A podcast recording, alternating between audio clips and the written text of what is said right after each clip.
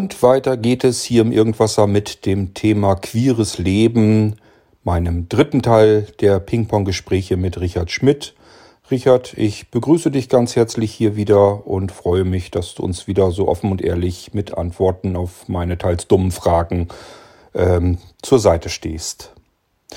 Ja, Richard, wir sind angefangen im ersten Teil, den haben wir genannt ähm, blind, schwul und alt. Vielleicht in einer anderen Reihenfolge, da bin ich mir gar nicht mehr so sicher.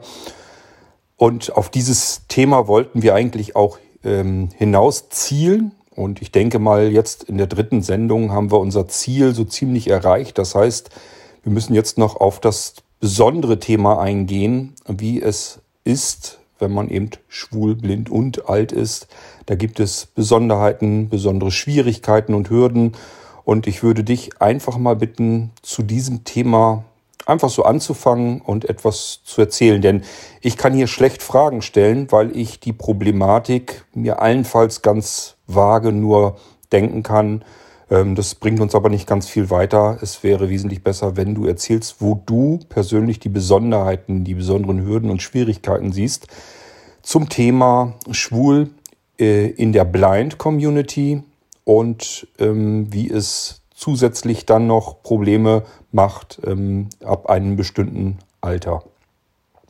Ich würde sagen, starte einfach mal und äh, wir hören dir gespannt zu hier in der Sendung. Ja, herzlichen Dank, Kurt, für deine Einladung zur dritten Episode. Das sind für mich gleich drei Fragen auf einmal, ich versuche mich mal der Frage zu nennen, zu nähern. Blind und Sexualität. Ich habe einige Telefonate, Gespräche geführt mit sehenden und blinden Sozialarbeitern, professionellen Beratern, Sonderpädagogen und danach, ja, gibt es für mich einen großen großen weißen Fleck. Das Thema Sexualität taucht in den Publikationen, Veröffentlichungen für mich nicht auf. Ich habe dazu auch überhaupt nichts gefunden und wer da mal zu googeln möchte, bitteschön. Ach nee, das ist nichts Gescheites. Und so sind mehrere Szenarien in meinem Kopf entstanden. Da wird der Sven geboren. Und irgendwann stellt man fest, er ist blind. Es gibt keine Meldepflicht, was schon immer eine alte Forderung der Pädagogen ist. Und dann kann man hoffen, die Eltern stellen es sehr früh fest oder der Kinderarzt oder sonst wie, damit dieses Kind so früh wie möglich in die Frühförderung kommt. Das bedeutet, ab dem dritten, sechsten Monat beginnt Frühförderung, weil in den ersten drei Jahren wichtige Verknüpfungen im Gehirn stattfinden. Das nachher zu kompensieren, ja, das geht schwer oder auch gar nicht. Also, dann kommt dieses Kind, dieser Sven, in den Kindergarten. Integrativ, wir gehen mal davon aus, Sven besucht die Regeleinrichtungen und nicht die Förderschulen. Im Kindergarten wird er betreut, die Sonderpädagogen reden mit den Erziehern, anderen Eltern, versuchen zu erklären, Hilfestellung zu geben. Und dann kommt die Grundschule. Ja, in Nordrhein-Westfalen gibt es für behinderte Kinder in den Schulen Schulbegleiter, Integrationshilfe, Assistenzkräfte, wie auch immer. Das sind aber keine Pädagogen. Das sind engagierte Menschen, Eltern, Studenten, die bemüht sind, die Barrieren zu beseitigen, zu helfen, zu vermitteln was die Augen nicht können, in den Pausen, der Schulhof und all diese Sachen. Und dann stehen Sven die großen Herausforderungen bevor, am Unterricht teilzunehmen. Vermutlich wird er 50 bis 100 Prozent mehr Einsatz bringen müssen, um durchschnittliche Noten an den Tag zu legen, als seine sehenden Mitschülerinnen und Schüler. Ja, er durchläuft die Grundschule, hoffentlich gut gefördert, betreut, begleitet. Ja, und dann kommt die Sekundarstufe 1 und das Thema der Pubertät kommt auf ihn zu.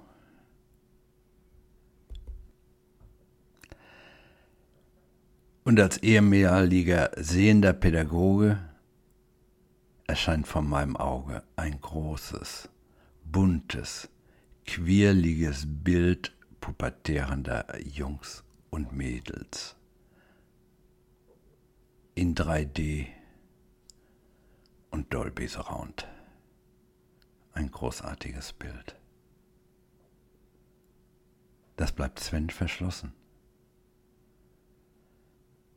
Die nonverbale Kommunikation, die in dieser Phase nach meiner Einschätzung von großer Bedeutung ist, wie kann die ausgeglichen werden? Was da kann da getan werden?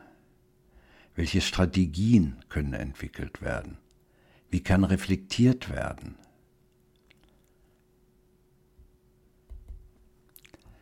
Auch reflektiert werden über seine eigene Gestik und Mimik. Gestik und Mimik geschieht vom Babyalter an durch Nachatmung, äh, Nachahmung, Heuwägelchen, Nachahmung. Das ist nicht drin. Jetzt kann man darüber streiten, ob blinde Menschen das können sollten. Ich bin dafür, im begrenzten Maße. Später gibt es ein Berufsleben ein Ausbildungsleben. Da sieht es nicht gut aus, wenn ich dann nicht vernünftig gekleidet hinkomme. Oder ich übertreibe ein bisschen, aber das hat es ja immer wieder gegeben. Statt das Gesicht meinem Gesprächspartner zuzuwenden, mein Ohr dahin zu wenden. Kann man machen. Aber das finde ich äußerst problematisch und für die Karriere nicht dienlich. Und trauen sich meine Mitschülerinnen und Mitschüler, mich anzusprechen, mich mitzunehmen oder auf bestimmte aufmerksam, Dinge aufmerksam zu machen. Da hat man mal schnell das T-Shirt bekleckert, die falschen Klamotten angezogen und, und, und. Ist das Verhältnis so gut? In dieser pubertären Phase ist es natürlich für alle ganz wichtig, sich miteinander zu unterhalten über die Jungs, über die Mädels. Was tun die? Da gibt es viele Themen, die man vielleicht nicht so gerne mit seinen Eltern oder seinen Lehrern besprechen möchte. Das ist ganz normal. Zumindest war das in meiner Zeit so gut. Die war noch eine völlige andere. Aber ich vermute, das wird auch heute noch so sein. Stichwort Peergroups. Ja, und dann freut sich Sven, dass er mit zum Eisessen gehen kann. Dass wir dem behilflich sind.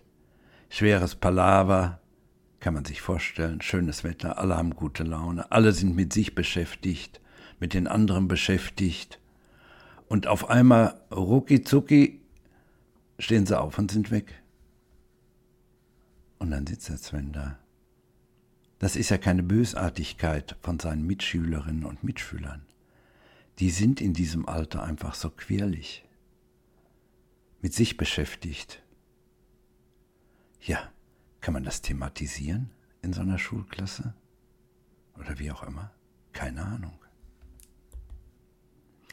Ja, und dann gibt es dann noch ein Elternhaus in der gesamten Bandbreite. von Eltern kümmern sich nicht, können sich nicht kümmern, sind überfordert, bis hin zur anderen Seite der sogenannten Helikoptereltern, ja ein geliebtes Stichwort seit einiger Zeit. Das heißt, Eltern kreisen um unterbrochen um ihr Kind, wollen wissen, was es tut, was es macht.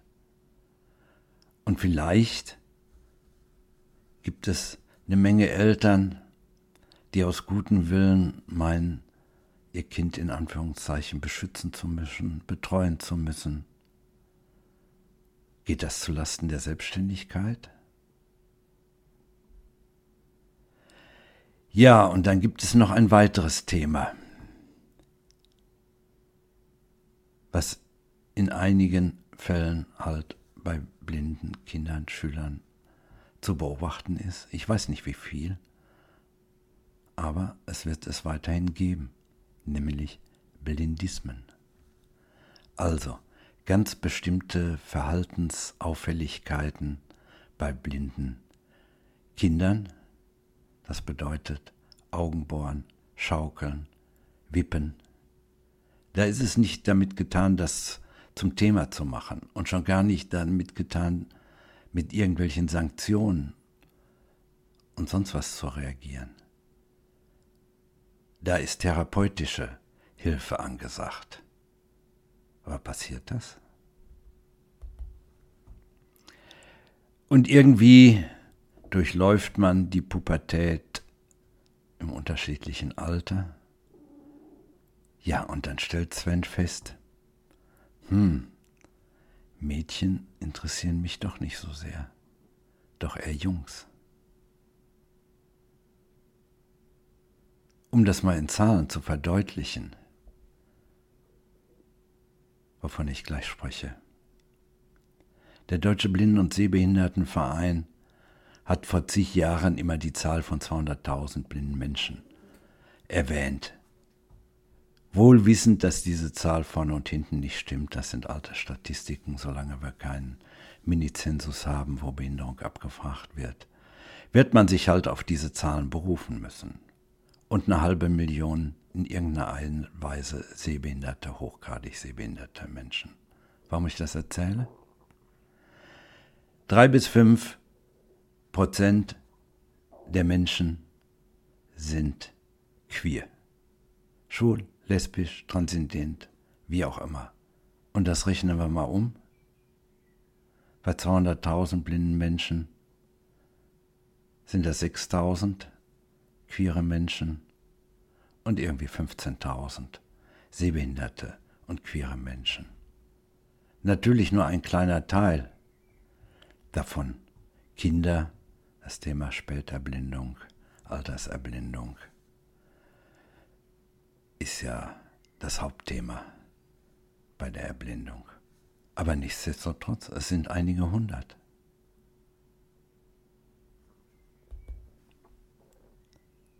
Natürlich gibt es in den Schulen Sexualunterricht. Aber das ist ja was anderes. Das hilft dem Sven nicht, sich da vom Verhalten zu orientieren, zu gucken, wie komme ich mit den Menschen in Kontakt.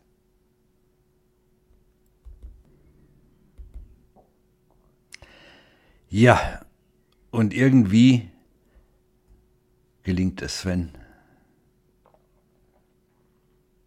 Kontakte zur queeren Community seiner Altersklasse zu finden. In dieser Altersklasse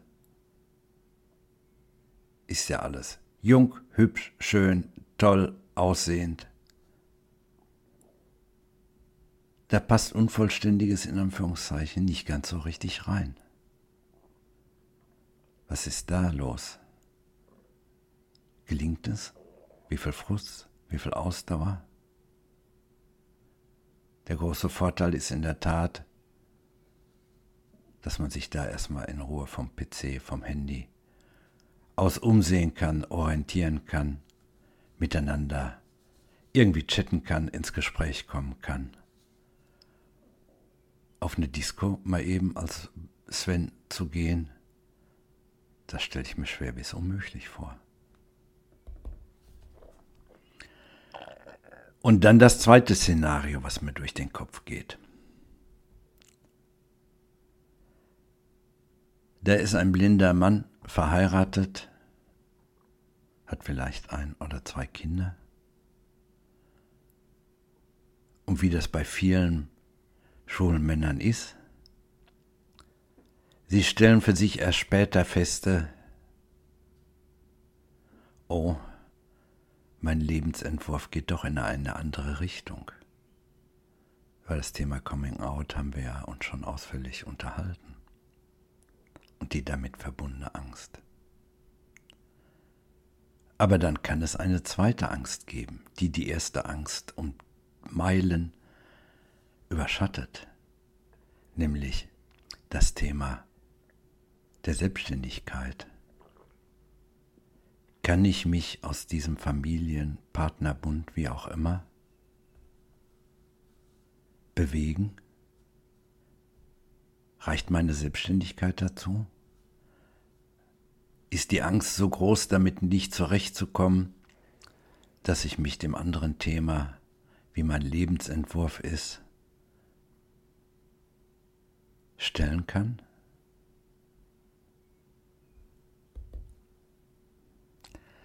Da ich bekanntermaßen ja nun 72 bin, habe ich gedacht, ich spreche mal den Robby Sandberg an.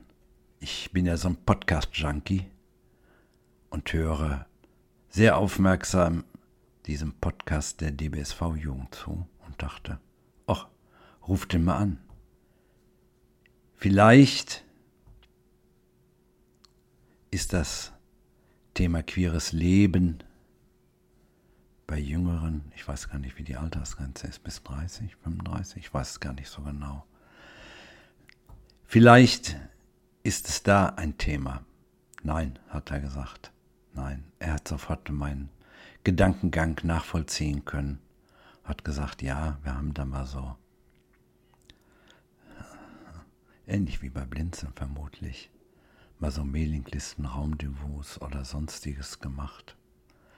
Aber da sind wir, und nicht zum queeren Thema, sondern allgemein zum Thema Sexualität, aber da sind wir nicht weitergekommen. Ja, das kann ich mir gut vorstellen. Das wird auch kaum so gelingen.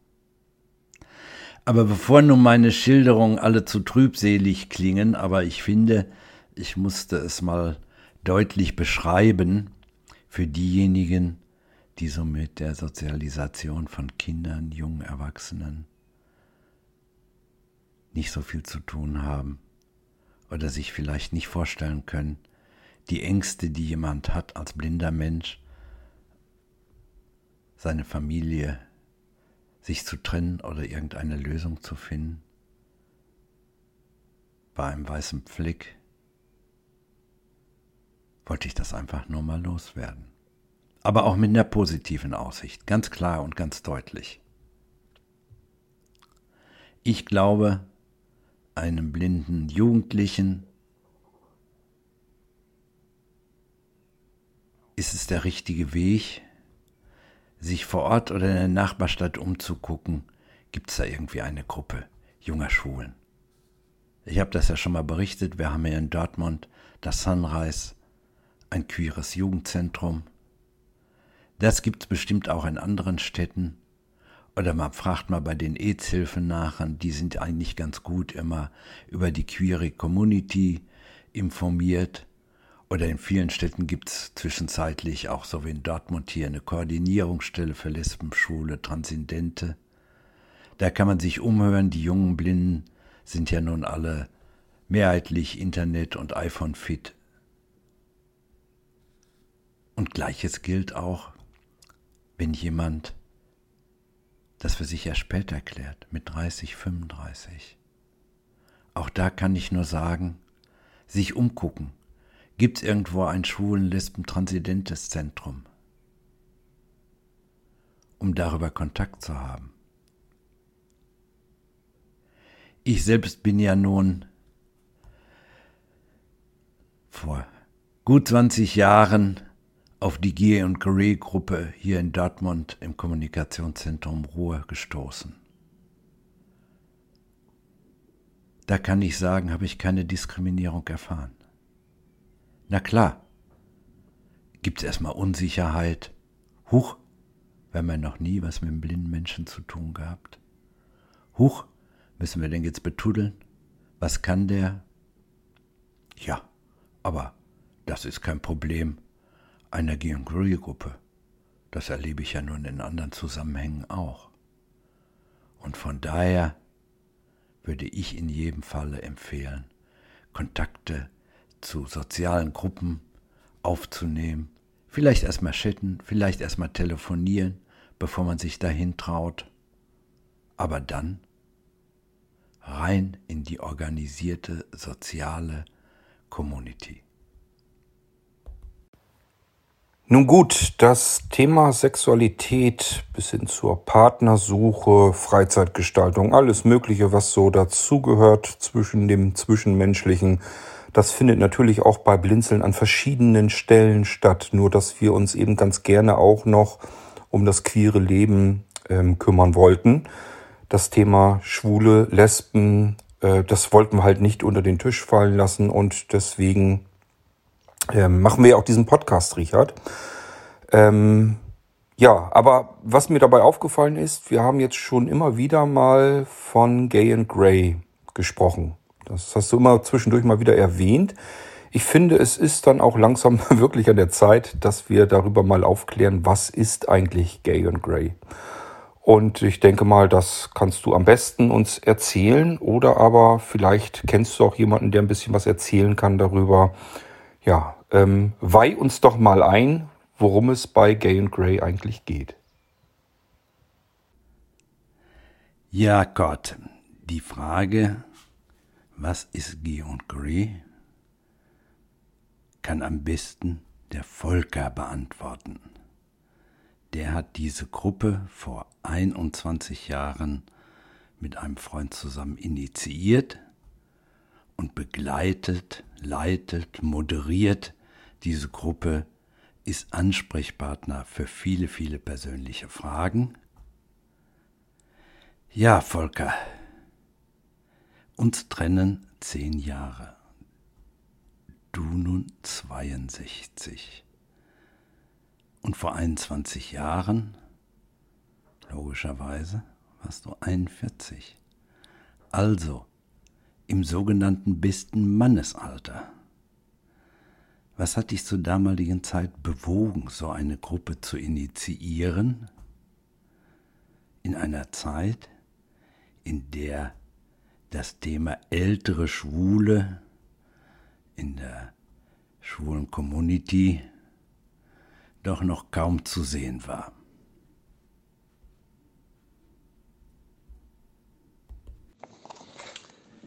Ja, was bringt es einen 43-jährigen Mann dazu, zusammen mit zwei anderen Freunden eine Gruppe für ältere Schwule, also für Gay und Grace, zu gründen?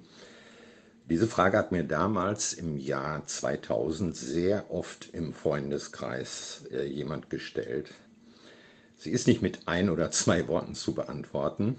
Deshalb muss ich ein kleines bisschen ausholen. Damals fühlte ich mich wirklich noch mitten im Leben. In einer Gruppe von sechs Freunden waren wir bald jedes Wochenende in der Szene, tanzten durch die Lokale und freuten uns unseres Lebens und unserer Freiheit.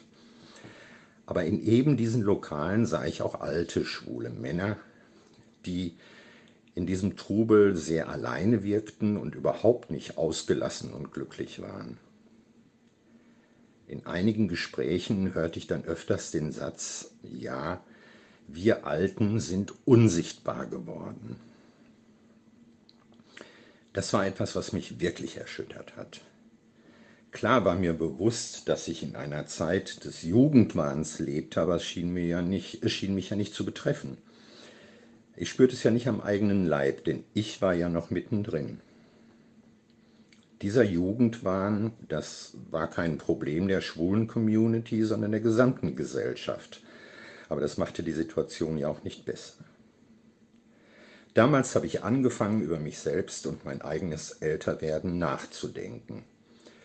Das ewige Feiern und die laute Musik, die die Gespräche deutlich erschwert hat, fing auch an, mich ja irgendwie zu langweilen oder manchmal sogar zu nerven. Ich habe darüber nachgedacht, wie es mir denn so in 5, 10, 15 oder 20 Jahren ergehen würde, würde ich dann auch dort alleine am Tresen in einer schwulen Kneipe sitzen und unsichtbar sein? Warum nicht sofort gemeinsam mit Gleichaltrigen und Älteren anfangen, älter zu werden? Damals fing ich an, etwas über eine Bewegung in Nordamerika zu lesen, die sich Gay and Grey nannte. Gruppen von Lesben und Schwulen, die sich, und ich meine, das war schon in den 1980er Jahren, in großen amerikanischen Städten gründeten und deren, deren Ziel es war, Orte für alte Homosexuelle zu bieten, wo diese sich frei und ungezwungen außerhalb einer zum großen Teil doch homosexuellen feindlichen Gesellschaft treffen konnten, aber auch um nach außen hin sichtbar zu sein. Diese Bewegung begeisterte mich und der spätere Name unserer Gruppe, eben Gay and Grey, in seiner amerikanischen Schreibweise, war meine kleine persönliche Hommage an diese Bewegung.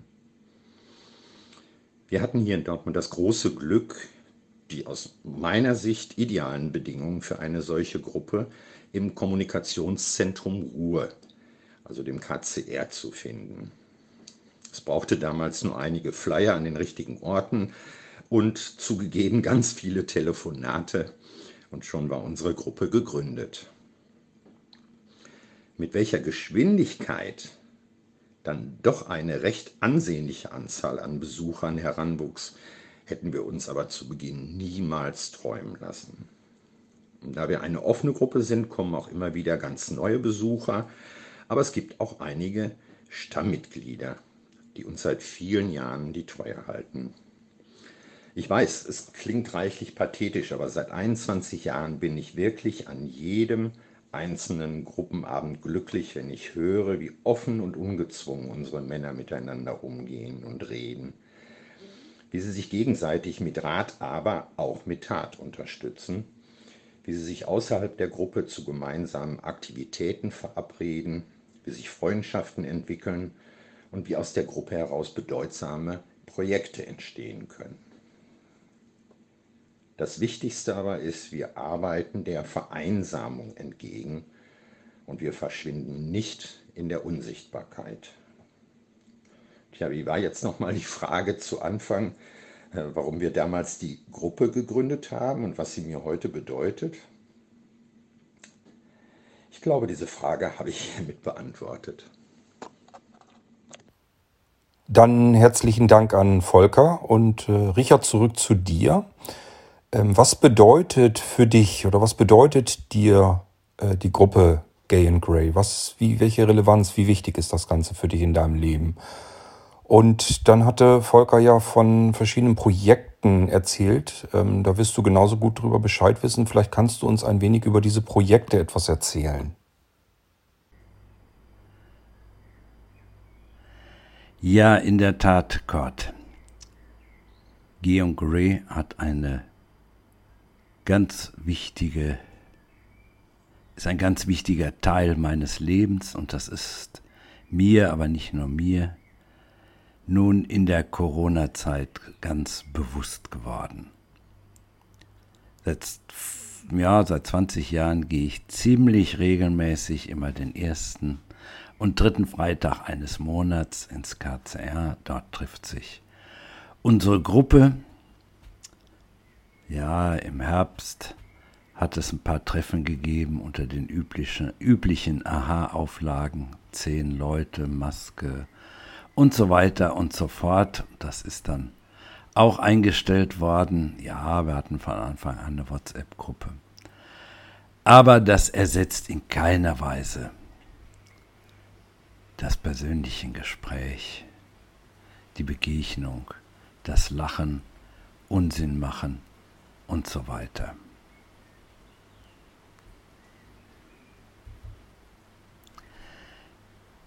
Wenn man jetzt im Hintergrund Geräusche hört. Alexa, stopp! Sowas wie dieses gerade, dann hat das einfach damit zu tun, dass ich die Fenster bei dieser Wetterlage aufhabe und dann hört man alles Mögliche. Ja, was dann noch in der Gruppe ist, viele einzelne Freundschaften sind entstanden. Das ist ja ein gemeinsames Treff, wo man andere Leute kennenlernt, miteinander doch in intensivere Gespräche kommt, sich verabredet. Mit einigen gehe ich regelmäßig ins Theater, mit anderen fahren wir mindestens einmal im Jahr zu einer Konzertveranstaltung Schloss Nordkirchen, das größte Klassikspektakel mit, ich glaube, 15.000 Leuten im Freien in Schloss Nordkirchen. Wir haben Reisen unternommen. All das gehört dazu.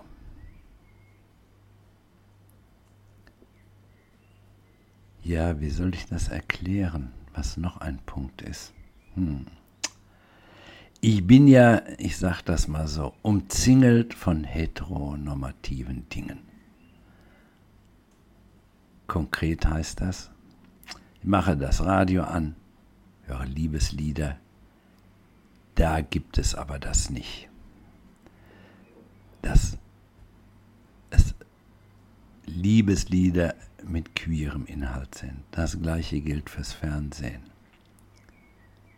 Ne, Gab es in der, wie ich das das letzte Mal angesprochen habe, in der ARD-Mediathek das erste Mal so eine schwule Unterhaltungssendung, All You Need. Aber das ist ja die Ausnahme. So, also queeres Leben spielt sich in den öffentlichen rechtlichen linearen Angeboten, wenig wieder, ich sage bewusst lineare Angebote.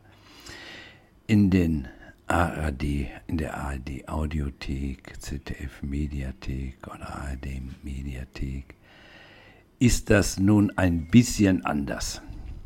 Aber das ersetzt nicht das Gespräch, wo wir doch irgendwie viele Punkte in unserer Biografie gleich haben. Ja, und am Anfang in der Gruppe, und nun komme ich zu dem Punkt, den Volker mit erwähnt hat, dass aus der Gruppe Projekte entstehen. Haben wir uns mit ein paar Leuten mal zusammengesetzt, nicht viele, aber immerhin. Und daraus ist ein Papierchen entstanden, 2004, 2004, Lebensentwürfe, so haben wir es genannt. Da ging es um drei Punkte. Das erste, dass das KCR mit seinen Angeboten für Georg Grey und Sonntagscafé und was es da sonst noch gibt, den gleichen Status kriegt wie andere Altenbegegnungsstätte auch. Die 90 Prozent der alten Begegnungsstätten sind ja ehrenamtlich geführt. So, und da habe ich mir gedacht, nee, liebe Leute. Und ich kenne die Programme in den Seniorenbegegnungsstätten aus beruflichen Gründen ja nur allerbestens. Das, was wir machen, ist genauso hochwertig wie das, was die anderen machen. Nur zu anderen Bedingungen, zu anderen Uhrzeiten. Wir treffen uns immer um 20 Uhr oder sonntags nachmittags zum Kaffee trinken oder was auch immer wir da für Zeiten ausmachen. Das sind nicht diese starren Zeiten. Und das funktioniert auch nicht. Und zu anderen soll auch zu uns jeder anonym kommen können. Ja, also war es die Forderung, dass das KCR nun auch als Seniorenbegegnungsstätte anerkannt wird. Hat fünf Jahre gedauert, aber nun ist es passiert. Da ging es mir nicht so sehr um die Finanzen sondern da ging es einfach um Würde. Das, was wir dort machen, hat genau den gleichen Stellenwert.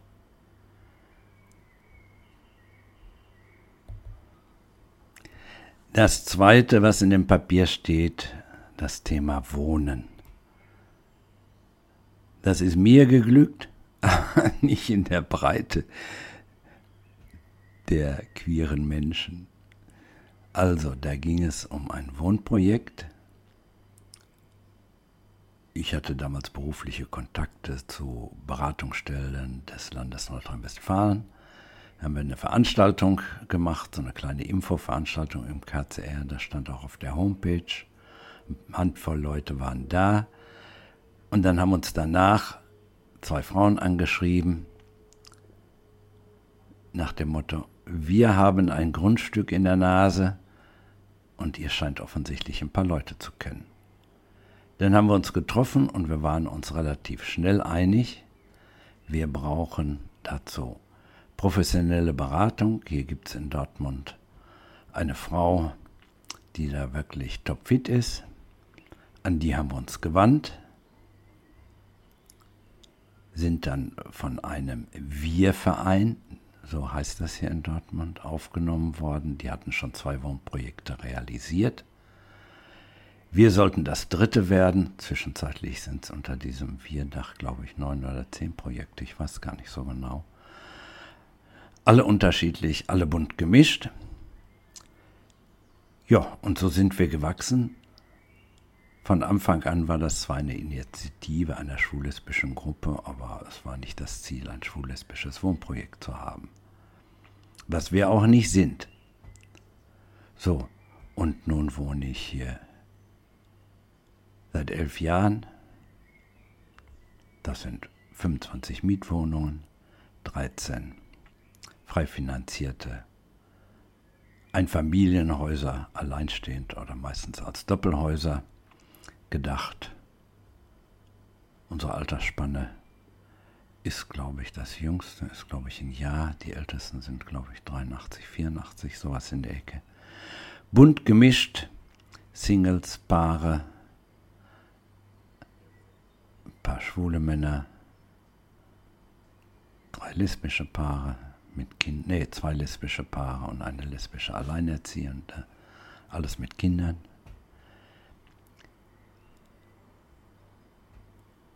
Und das dritte Projekt, was in unserem Papier stand, das Thema Pflege. Wie wollen wir im Alter gepflegt werden? Der Hintergrund ist für mich einfach beschrieben. Wenn ich denn dann mal in so ein stationäres Pflegewohnheim muss, bedeutet das ja, dass ich nicht mehr alleine selbstständig leben kann. Und das bedeutet dann auch, dass meine Kräfte nicht mehr so sind, wie sie heute sind. Und das heißt in der Konsequenz, ich will einen diskriminierungsfreien Raum. Ich möchte mich nicht oder ich kann mich dann vermutlich in dieser Situation gar nicht mehr gegen Diskriminierung wehren. Sei es durch Pflegekräfte, aber vor allen Dingen auch sind da ja nun auch andere 80, 90-jährige demente, verwirrte. Und möglicherweise deren Bemerkungen und anderen Dingen ausgesetzt zu werden, das ist dann sehr bitter. Hinzu kam dann jetzt in den letzten Jahren, dass ich auch sehr oft schwer krank geworden bin. Und dann konnte ich mir immer schnell vorstellen, oh verdammt, diesmal ist es gut gegangen, aber es hätte auch anders ausgehen können, dass du da landest. Also, das Thema hat lange, lange so vor sich hingedümpelt. Dieser Arbeitskreis in Dortmund, schwul-lesbischer Arbeitskreis, in dem alle schwul-lesbischen, queeren Organisationen, oder nicht alle, aber viele unter einem Dach sozusagen gemeinsam arbeiten, wollte an das Thema einfach nicht ran und die Initiativen, die da von Einzelnen außerhalb nach Dortmund getragen worden sind, das war einfach nicht meins. So, und dann habe ich gedacht, so, jetzt nimmst du, unternimmst du nochmal einen Anlauf.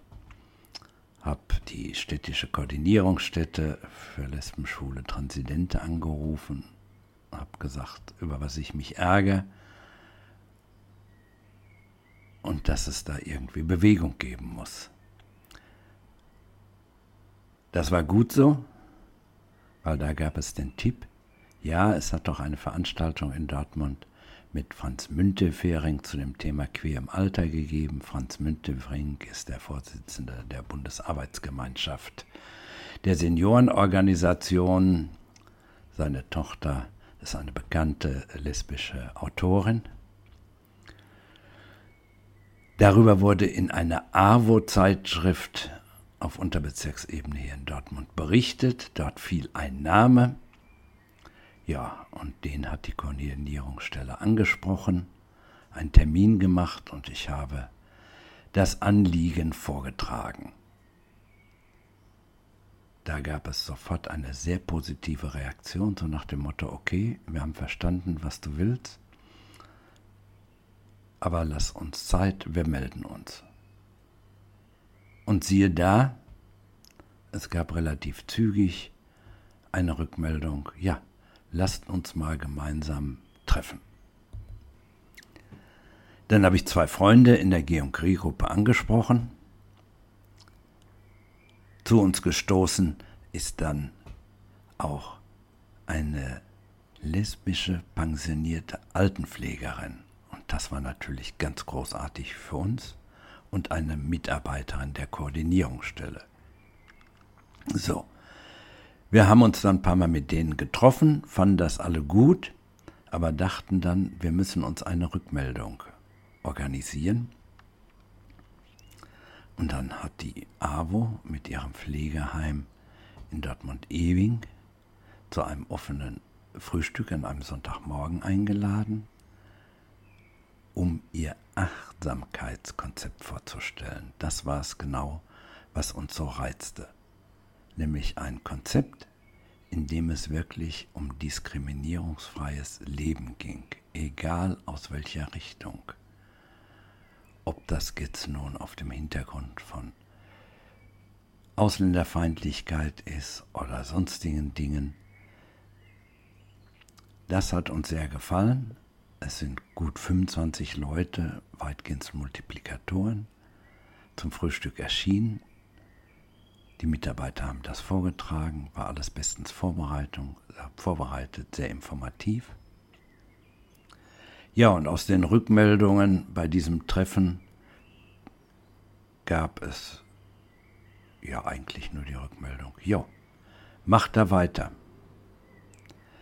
Ja, dieses Frühstück war vor sechs oder sieben Jahren. Ich komme jetzt im Moment ein bisschen durcheinander. Und so haben wir uns immer zusammengesetzt und haben dann miteinander verabredet, dass wir zwei Workshops für die Mitarbeiter in diesem Hause anbieten werden. Workshops hieß, Mitarbeiter während ihrer Arbeitszeit, knapp drei Stunden, hat jeweils ein Workshop gedauert. Wir haben Workshop 1 und Workshop 2 angeboten, jeweils zweimal, sodass da gut 50, 60 Mitarbeiter des Hauses daran teilgenommen haben. Ja, wenn du dich fragst, was sind die Inhalte dort, was ist das Besondere? Ja, alle haben mal irgendwie was von schwul, lesbisch, queer gehört. Aber das ist ja immer so es gibt immer ein gut fundiertes Halbwissen. Das meine ich nicht diskriminierend. Mir geht das ständig auf Fortbildung so. Wo ich dann oft den Titel höre und denke, hm, hm, hm, hm, hm, hm. So, und wenn ich dann einmal da bin, merke ich, okay, vieles kenne ich, aber vieles kenne ich nicht. Und so haben wir es auch immer nicht als Fortbildungsveranstaltung tituliert, sondern als Workshop. Der erste Workshop hieß die, die Generation Stonewall haben vielleicht schon einige gehört. Das Stonewall Inn, eine queere Kneipe in der Christopher Street D. Von da aus gingen, na anders, die queeren Menschen sind immer belästigt, beschimpft, verhaftet worden und sonst was. Und irgendwann hatten sie die Schnauze voll und haben sich mit der Polizei Straßenschlachten über mehrere Tage geliefert. Und das ist der Hintergrund für die Christopher Street Dates, die ja jetzt weltweit und gerade in der jetzigen Jahreszeit in vielen Städten, wenn auch Corona eingeschränkt, laufen. So, und in diesem Workshop geht es einfach darum, nochmal sich Erinnerung zu rufen. Wie findet denn so eine Identitätsbildung statt? So im ganz normalen Leben, von klein auf? Und wo gibt es Unterschiede zu queeren Menschen? Und das haben wir mit Beispielen aus unserem Leben hoffentlich authentisch rübergebracht. Dann ging es auch um das Thema Vorteile, Outing und so weiter. Und der zweite Workshop hatte den Titel Der Regenbogen hat viele Farben. Dahinter verbirgt sich, dass es die schwulen, die lesbischen, die transidenten Biografien nicht gibt, sondern dass es eine Vielzahl von sehr unterschiedlichen Lebensentwürfen ist. Mit Schwierigkeiten, aber auch mit viel Lebenslust und mit viel Freude. Ja, und wir hatten diese Workshops schon vorbereitet, zum Teil auch durchgeführt. Und dadurch, dass ich auf Facebook gut vernetzt bin, sind wir dann darüber informiert worden, dass irgendein Bundesministerium für Soziales oder Familie, ich weiß es nicht, an die Arbeiterwohlfahrt auf Bundesebene ein Pilotprojekt finanzieren wird, wo es um das Thema Queer im Alter geht, mit sechs Städten aus Deutschland. Das habe ich dann blitzeschnelle an die Arbeiterwohlfahrt in Ewing gegeben ob sie sich das vorstellen könnte, und die haben sofort gesagt, ja, können wir uns vorstellen. Ja, jetzt sind wir Teil dieses Bundesprojektes zwischenzeitlich, mussten allerdings unsere konkreten Aktivitäten wegen Corona seit anderthalb Jahren ruhen. Wir wollten weitere Workshops anbieten für die Mitarbeiter in Beratungsstellen, in der Tagespflege und dann einfach mal gucken. Von Anfang an war es einvernehmlich, dass wir alles miteinander im Dialog re regeln. Also nicht darauf äh, sind, äh, irgendein schlaues Konzept aus der Ecke zu holen. Das kann nicht funktionieren, sondern das muss auf Augenhöhe im gemeinsamen Dialog entstanden entstehen. Ja, und nach meinem Bauch und auch nach dem Bauch unserer Vorbereitungsgruppe kann ich nun eindeutig sagen, das war immer auf Augenhöhe. Es war immer ein sehr freundlicher, ein kollegialer Umgang mit den Mitarbeiterinnen und Mitarbeitern dort aber auch nicht so was, was wir ja auch, was ich auch als schwuler Mensch kenne, diese Überhöhung, wie toll denn Schwule sind und wie tolle queere Menschen sind. Nein, diesen Quatsch hat es überhaupt nicht gegeben, sondern einfach, wie ist unser Thema, wie kriegen wir das hin? Wir haben viel erzählt, da ist viel nachgefragt worden und wie das so ein Projekt, bei so einem Projekt ist, gibt es dann noch zusätzliche Meetings und bla bla bla. Lange Rede, kurzer Sinn, ich freue mich sehr darauf, dass es ab, so haben wir vereinbart, ab Herbst wieder ein reales Treffen gibt, wo wir uns Gedanken machen können, wie denn jetzt unsere nächsten Workshops aussehen. Siehst du, jetzt hört man im Hintergrund, das Fenster ist auf.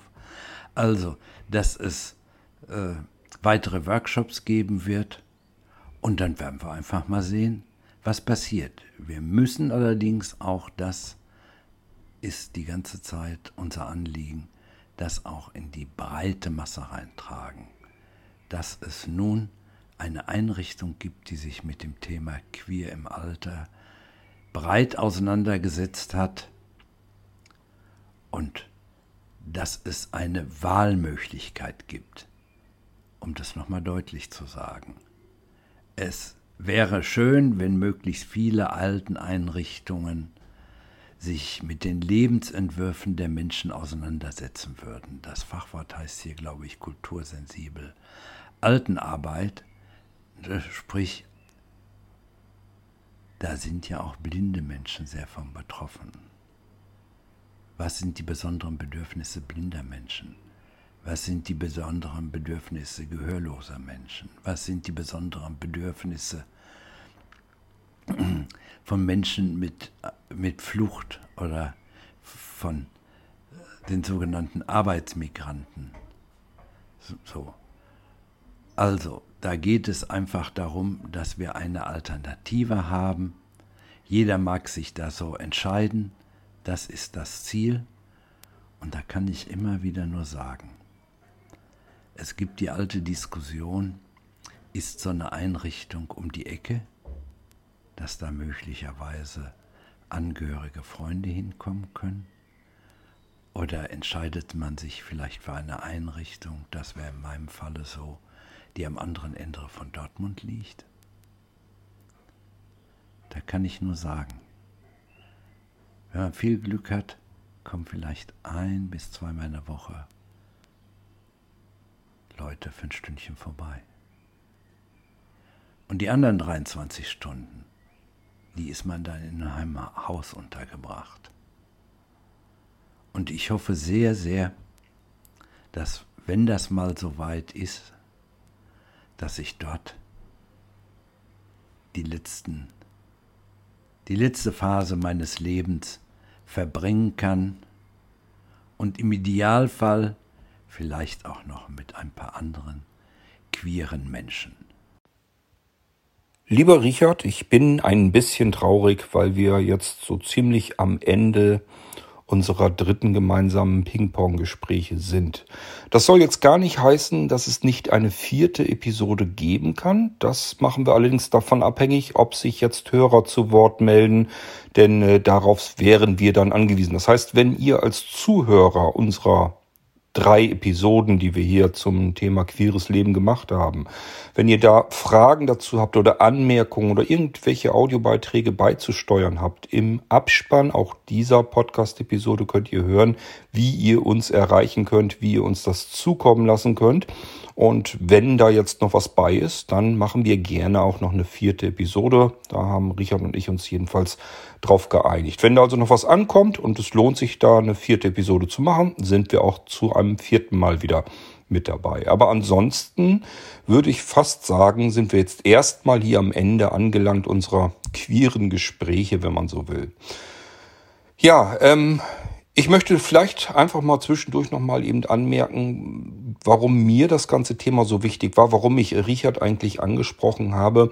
Ich bin der Überzeugung, dass wir nicht zuletzt auch über die Plattform Blinzeln ähm, so ein bisschen ähm, auf das Thema aufmerksam machen müssen ähm, weil wir auch sehr viele jüngere Menschen auf der Blinzeln-Plattform haben, die sich dort tummeln. Und ich möchte ganz einfach, dass jemand, der noch recht jung ist und sich noch nicht gar nicht so richtig sicher, nicht selbstsicher ist, dass der vielleicht so ein bisschen einfach auch über unsere Podcast-Episoden hier bemerkt, hoppla, das ist ein Thema, was mich offensichtlich betrifft, womit ich aber noch gar nicht so an die Öffentlichkeit herangetreten bin. Öffentlichkeit insofern Familie, Freundeskreis und so weiter.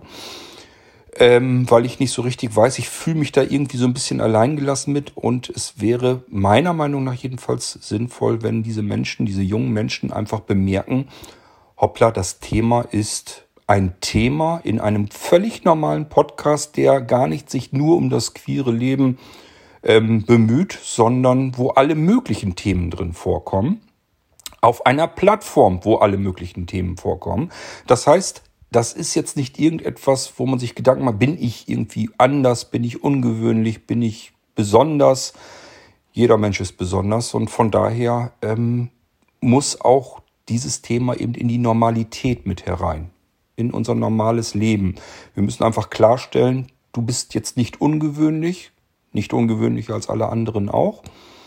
Und äh, das Thema, was dich da jetzt gerade ähm, ja beschäftigt, ist kein Thema, bei dem du dich alleingelassen fühlen musst, sondern du gehörst einfach mit dazu. Und es gibt ganz, ganz viele Menschen, die eben genauso sind wie du. Das ist das, was mir persönlich recht wichtig war. Vielleicht mag Richard auch noch mal ein kurzes Wort ähm, dazu beisteuern, was ihm an diesen Episoden jetzt besonders wichtig erscheint. Ähm, gleichfalls war mir, wir haben ja das Thema auch ähm, alt und, und schwul, ähm, das haben wir ja auch alles wie irgendwie mit drinne. Ähm, und auch das war mir halt ein Anliegen, weil das meiner Meinung nach auch ist ein, ein Thema, das ansonsten in der Öffentlichkeit viel zu kurz kommt. Das waren so meine ähm, Motivationen, warum ich Richard angesprochen habe und einfach mal mutig nachgefragt habe, sag mal, macht dir das was aus, dich mit mir in einer Podcast-Serie ähm, mal darüber zu unterhalten, dass ich dir mal alles Mögliche an Fragen stellen kann und du kannst da mal dann etwas dazu beisteuern. Und äh, Richard war also sofort mit dabei und hat gesagt, das ist eine gute Idee, das machen wir. Ich hoffe an dieser Stelle, dass es euch Hörern gefallen hat, was wir hier miteinander besprochen haben.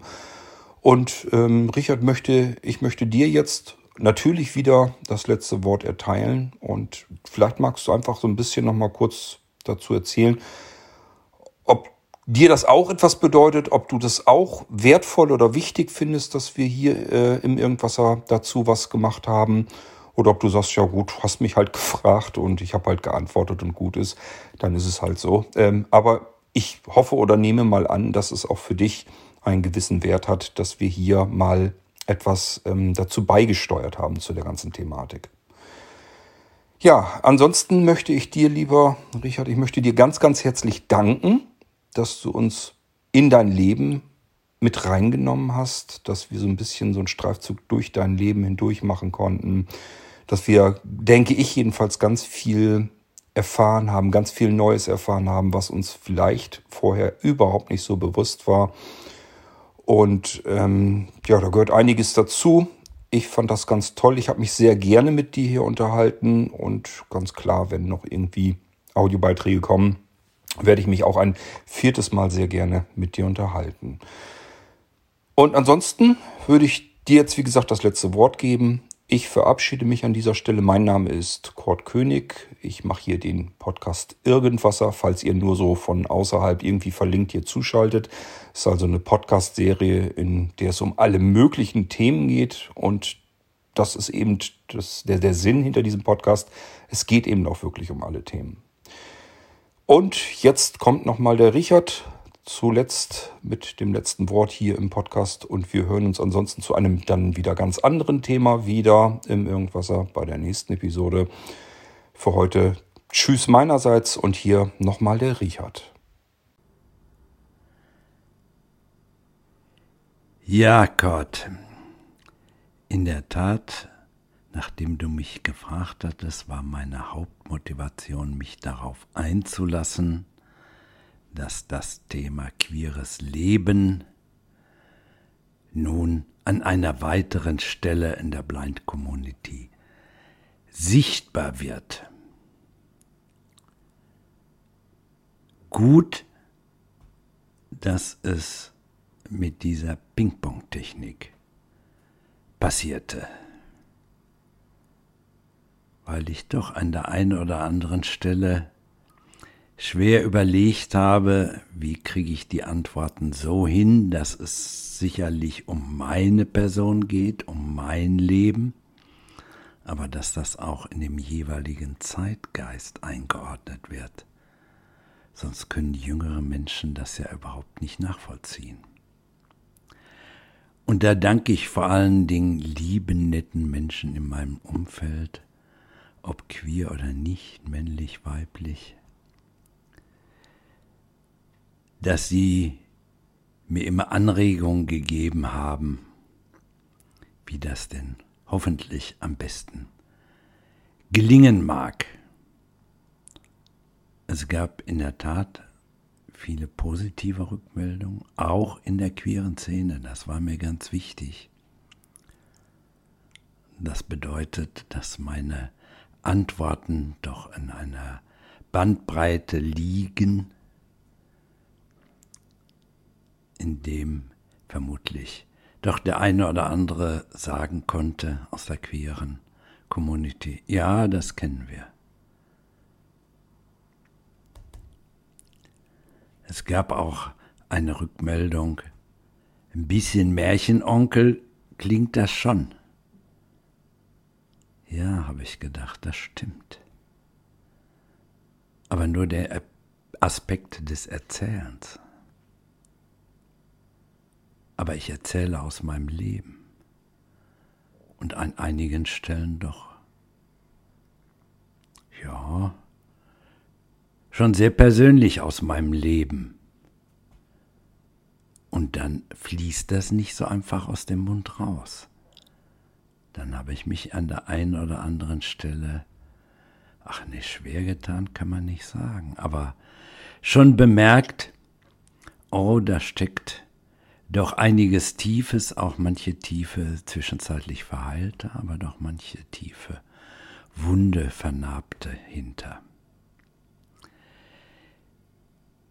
Gott, du hast zu Recht äh, erwähnt, nochmal darauf hingewiesen, auf Rückmeldung über den Anrufbeantworter. Jawohl, das ist eine gute Möglichkeit. Aber vielleicht möchten Menschen ja mit mir direkt auch in Kontakt kommen. Und dank dieses Podcastes habe ich ja nun von euch eine wunderbare E-Mail-Adresse erhalten Ganz einfach richard.schmidt mit dt am Ende at blinzeln, also das mit dem Dora in der Mitte, blinzeln.org. In diesem Sinne, bye bye, bis irgendwann vielleicht mal.